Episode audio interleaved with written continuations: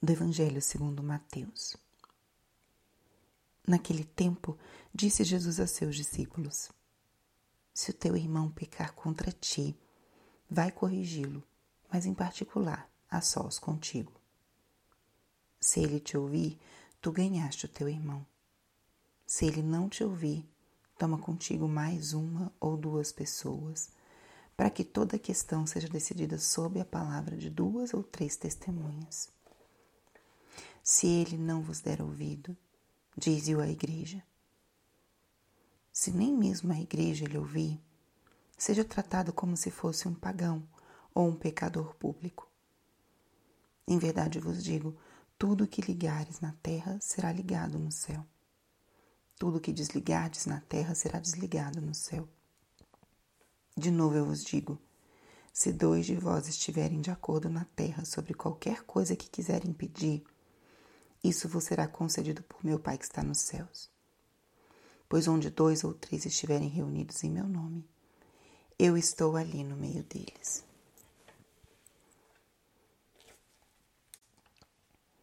Espírito Santo, alma da minha alma, ilumina minha mente, abra meu coração com o teu amor, para que eu possa acolher a palavra de hoje e fazer dela vida na minha vida.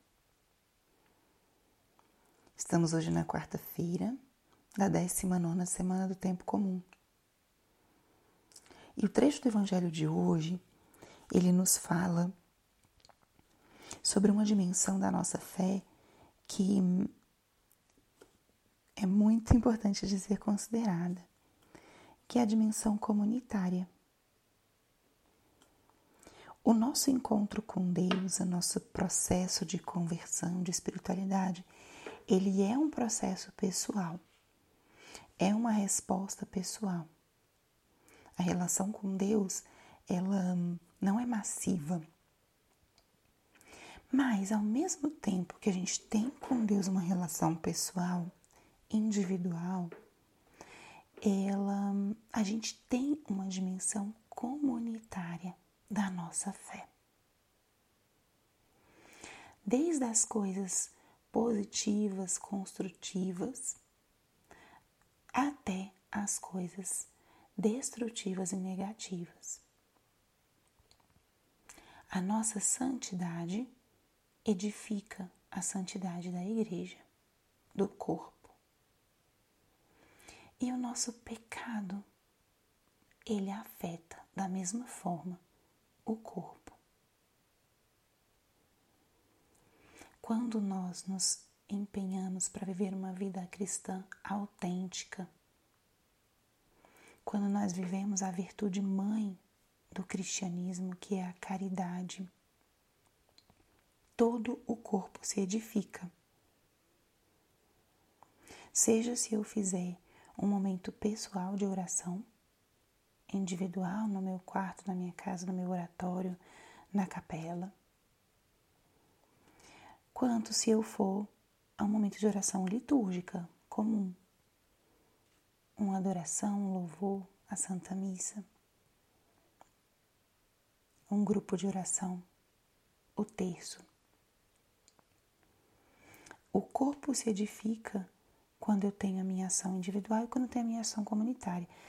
E o pecado. Muitas vezes as pessoas falam, eu ah, o meu pecado sou eu sozinho. Tem algumas faltas que a gente não. Os outros não sabem que a gente comete.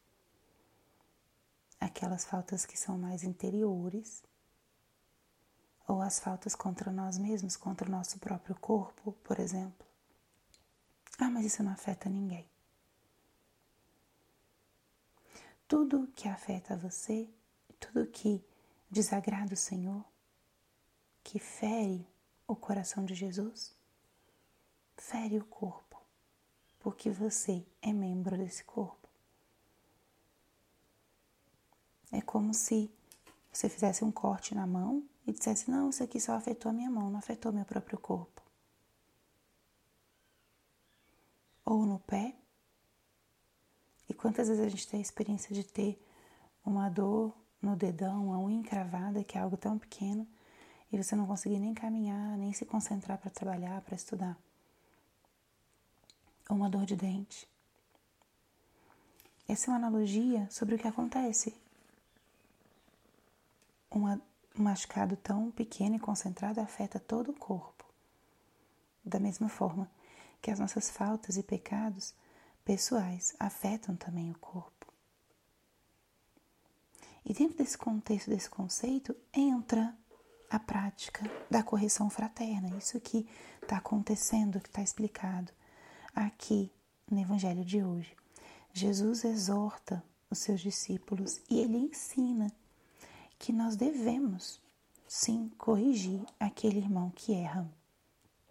De fato, essa é uma das sete obras de misericórdia espirituais: corrigir o que erra. Jesus exorta isso, devemos corrigir aquele irmão. Mas a correção fraterna ela é um gesto de amor. Ela não é um gesto de desabafo sobre aquilo que me irrita no meu irmão. A verdadeira correção fraterna ela nasce do amor e ela tem o desejo de levar o irmão ao amor, a uma liberdade maior, a voltar para o caminho da verdade.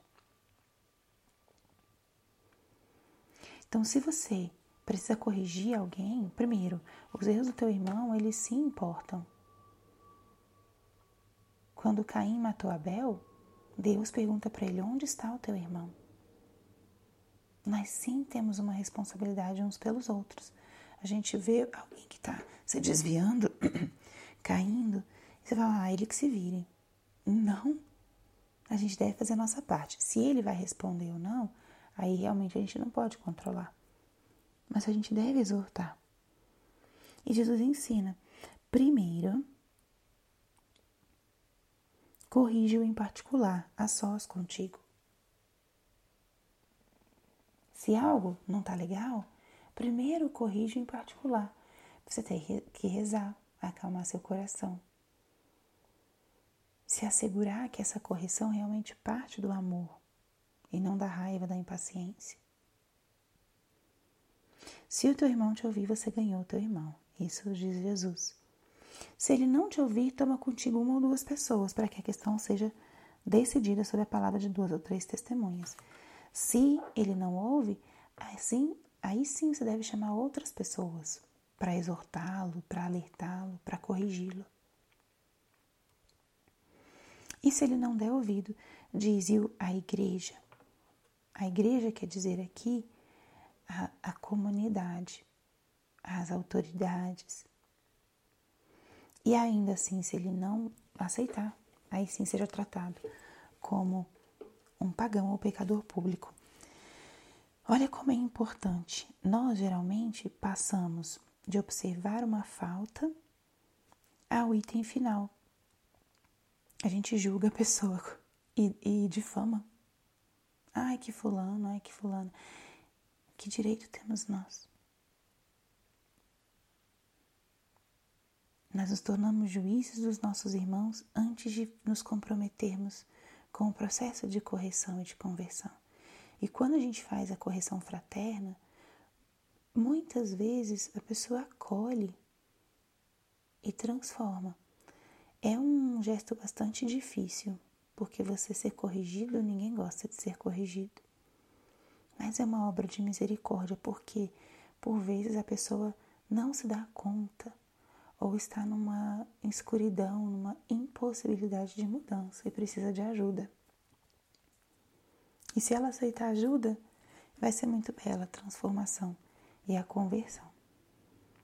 Então, à luz dessa palavra, lembremos, nós não somos os juízes dos nossos irmãos mas devemos nos comprometer e sermos agentes atuantes, comprometidos para a melhoria e para a conversão dos nossos irmãos.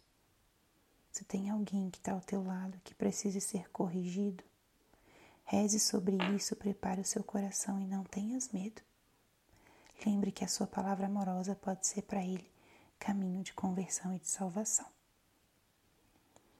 Glória ao Pai, ao Filho e ao Espírito Santo como era no princípio, agora e sempre. Amém.